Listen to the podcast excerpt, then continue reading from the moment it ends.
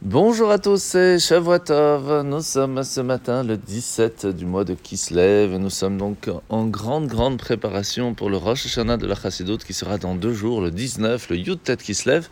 Et je vous rappelle que le Tanya, hier, la Nourazaken nous a expliqué que une des choses que la Chassidoute nous a apporté, c'est l'aide pour pouvoir réussir à connecter notre cerveau à notre cœur, réussir à faire à ce que ce que l'on a compris, on va réussir à le ressentir, à le mettre en action, que pour cela, il était important d'être présent pour notre prochain grâce à la Tzedaka. Alors nous sommes aujourd'hui toujours dans la dernière partie du Tanya, au chapitre 8, dans le Kuntra Saharon, où l'Anmour Azaken va un petit peu se, se, fâcher un petit peu sur les personnes qui ne laissent pas à ce qu'un chazan puisse prier convenablement, lentement, disant tous les mots à voix haute, comme il le faut.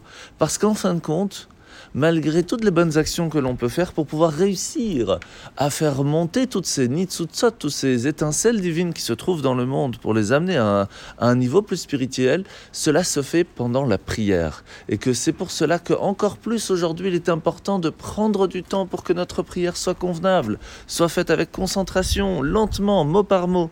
Et donc il est très très important de prier encore plus lorsque c'est Shabbat, de prendre le temps de le faire comme il le faut. Alors la mitzvah de ce matin, c'est la mitzvah positive numéro 89. La mitzvah que le Kohen se doit de manger certaines parties de korbanot, alors que d'autres on ne peut pas.